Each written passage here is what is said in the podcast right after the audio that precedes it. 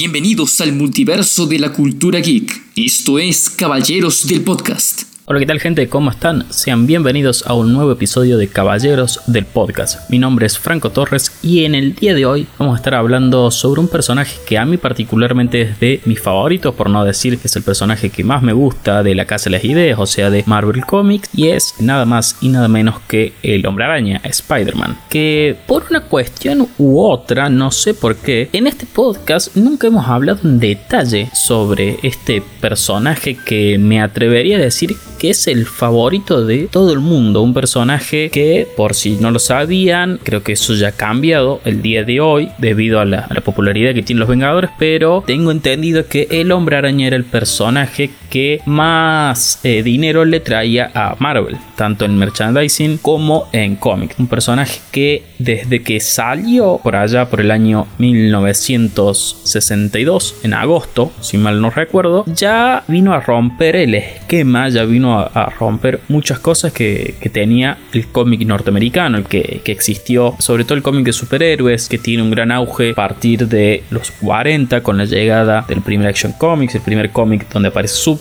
Los superhéroes siempre tenían la misma estética y eran siempre bastante parecidos. Eran personajes de entre 30 y 40 años, de una gran musculatura que salvaron al mundo. En el 62 ah, aparece el hombre araña en Amazing Fantasy número 15, creado por Stan Lee y Steve Ditko, que dato curioso a catar es que originalmente Stan Lee le había pasado este personaje para que lo cree a nada más y nada menos que Jack Kirby. ¿Qué pasa?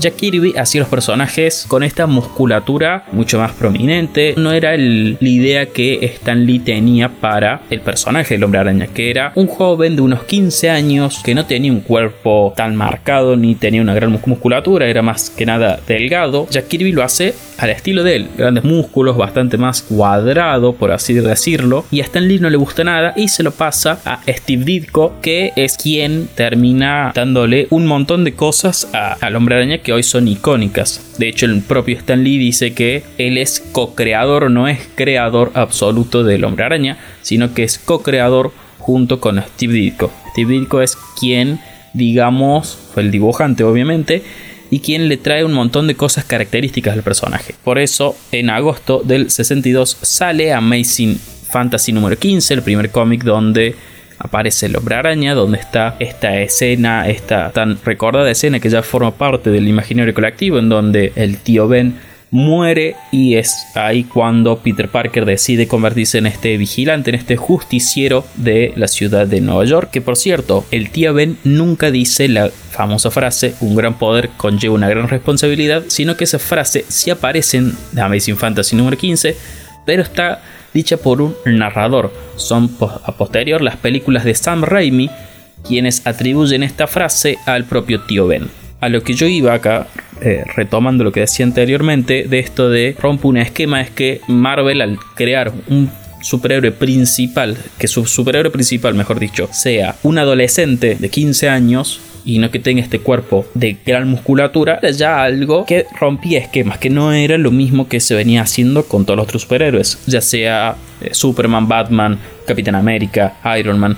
Eran personajes que eran esto, 30, 40 años, gran físico, y el único personaje o el único superhéroe que podía llegar a ser adolescente era el conocido como Psychic, era el segundo, por ejemplo, Robin. El rol del adolescente en los cómics era eso, era ser el segundo, era ser el ayudante del superhéroe grande y con el hombre araña se rompe. Desde ese momento, bueno, empezó a crecer en popularidad el personaje, se le da su serie propia que es The Amazing Spider-Man y desde ahí hasta el día de hoy sigue cosechando y es de los grandes personajes que tiene hoy en día eh, de hecho, yo, haciendo un poco de memoria, es de los personajes que más cómic ha tenido para mí. Y es con el que más eh, veces se ha experimentado en hacer nuevas cosas. Es, salvando obviamente las diferencias, es para mí el hombre araña sería como el Batman de Marvel, ¿por qué lo compara con Batman? Un poco la empresa, o sea, de ese cómics en este caso, hablando de Batman, sabe que si saca un cómic de Batman, dentro de todo le va a ir bien económicamente porque Batman es de sus personajes más importantes y es el personaje que más vende, por así decir. Puede experimentar con diferentes historias usando el personaje. Con el hombre araña pasa lo mismo. Hay un montón de historias que van cambiando algunas cosas, se va experimentando, como puede ser el cómic Spider-Man Range, en el cual ya se ve un hombre araña, un Peter Parker mucho más viejo, con un brazo eh, quebrado, que dejó de ser el hombre araña hace ya mucho tiempo y tiene que volver. Es un poco eh, el retorno del caballero oscuro. Va por ahí la historia un poco, ¿no? Es eso, es este superhéroe que hace mucho tiempo no carga con este manto, retoma. Y así te puedo nombrar un montón más de historias donde se va experimentando con el personaje por estas cuestiones de que un poco Marvel sabe de que no se va a clavar hablando así directamente. No se va a clavar, no es que va, a ser un cómic que va a decir no lo leyó nadie o no le gustó. Puede experimentar y es un personaje que es bastante versátil, es bastante que se puede adaptar a un montón de, de géneros diferentes. Puedes hacer una historia de terror perfectamente con el hombre araña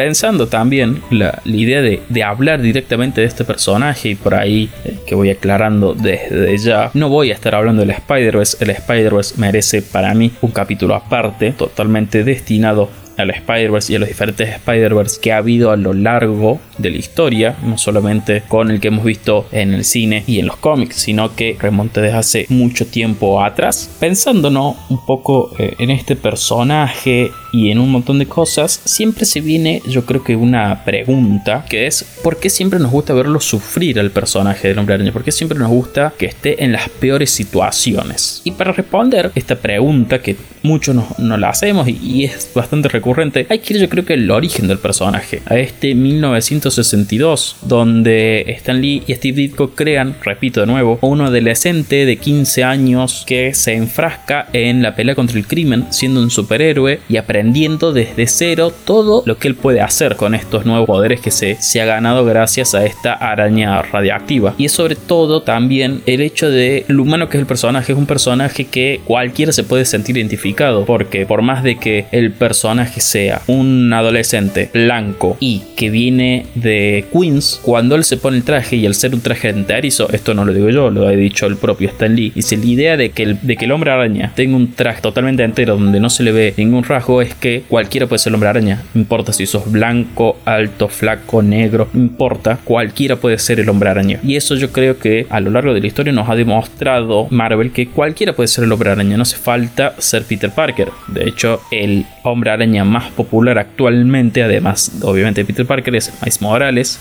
que es un personaje que tiene eh, descendencia afroamericana y sobre todo latina. O sea, es un personaje, el hombre araña, que se puede adaptar a cualquiera. Es un personaje que, como repetí, es bastante humano porque una característica principal de este personaje es que económicamente nunca ha estado bien. Siempre toma en este imaginario colectivo de que vive alquilando sus departamentos, anda siempre con el dinero justo y esta cuestión de que tiene que vivir esta doble vida y ocultándole a sus seres queridos que él es el hombre araña para cuidarlos y al mismo tiempo como se va tropezando como esta doble vida que él tiene de ser un justiciero y ser eh, un adolescente o un, un joven, como por ahí se le mezclan estas dos vidas y eso los pone en aprieto. Yo creo que esos factores son los que por ahí siempre decimos nos gusta verlo sufrir. ¿Por qué? Por esta cuestión de que yo estoy remarcando de que es un personaje que es humano es un personaje que cualquiera podría ser el hombre araña. Cualquiera se puede sentir identificado porque, seamos sinceros, no todos siempre estamos en las mejores posiciones, tanto económicas como de la vida misma. No todos estamos igual o no todos estamos bien. Es muy complicado siempre estar bien. El hombre araña le pasa eso todo el tiempo. Y es eso lo que a mí me gusta el personaje, que es un personaje que al no estar siempre en una buena posición, ya sea económica o sentimental o como sea, que no, nunca está del, del todo bien, siempre encuentra la forma de salir bien. Siempre encuentra la forma de seguir haciendo lo que él hace y de mm, y seguir con su vida y, esta doble vida que él mantiene. Y yo creo que es eso de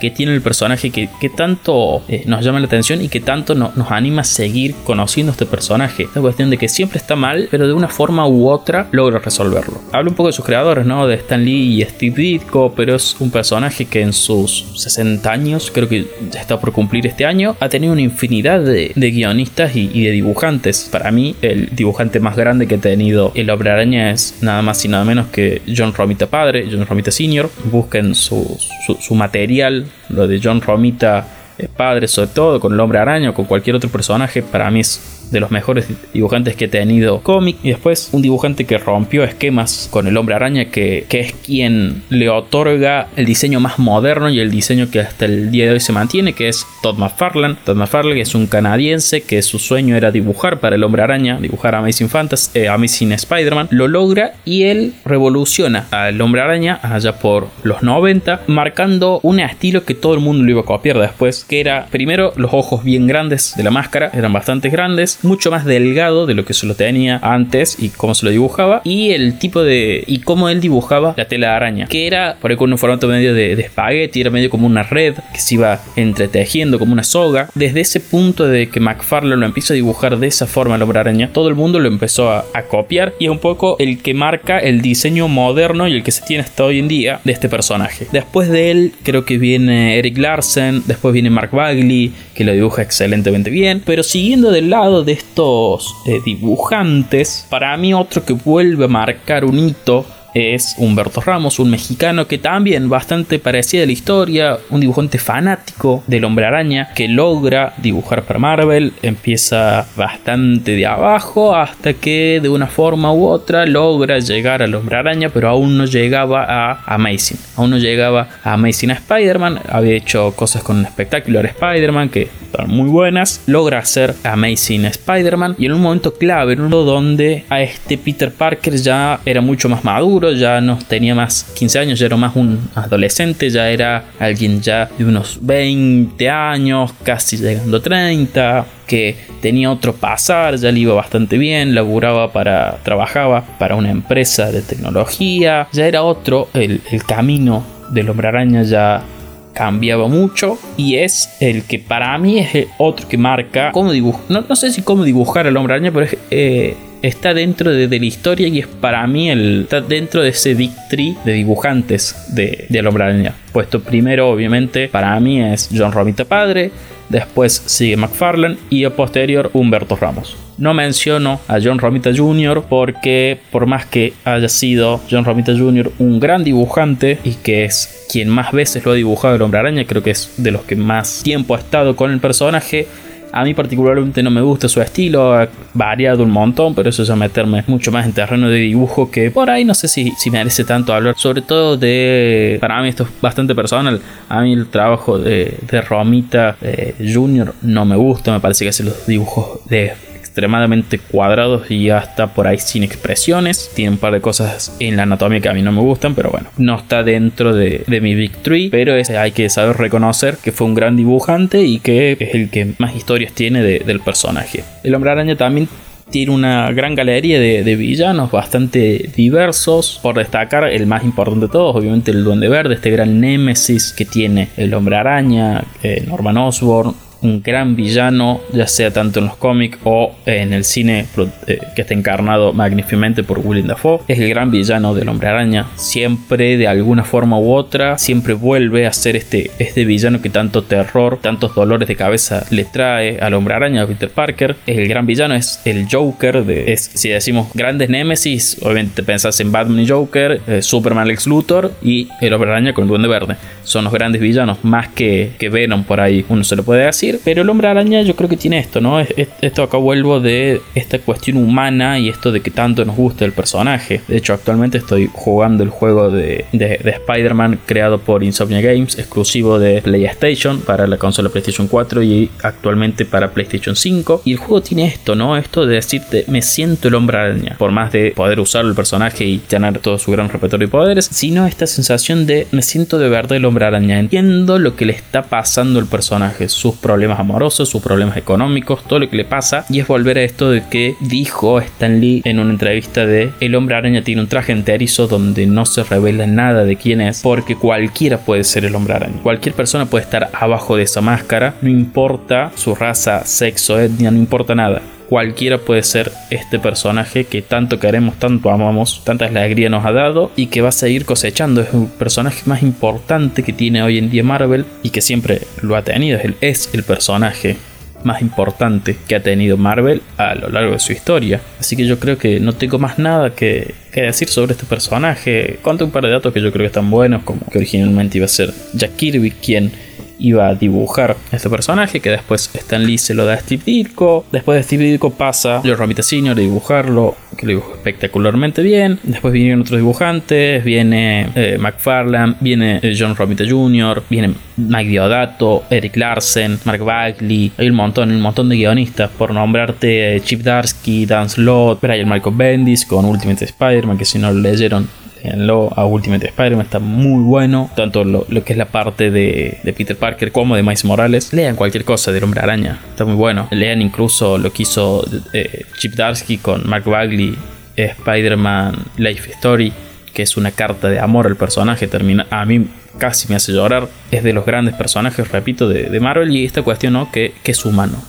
Con esto yo me voy despidiendo del capítulo de hoy. Estuvimos hablando sobre el hombre araña, por si no se han dado cuenta. Antes de despedirme, obviamente, quiero agradecer a Radio Heterogéneo por brindarnos el espacio para hacer este podcast semana a semana. Recordarles a ustedes que nos sigan a través de Instagram, que es Caballeros de Mesa Ratona. Que nos sigan en Spotify si aún no lo han seguido, como Caballeros del Podcast. Denle seguir a ese botoncito en Spotify, así se enteran cuando subimos episodios nuevos. Y hasta acá hemos llegado el día de hoy. Mi nombre es Franco Torres y esto ha sido Caballeros del Podcast.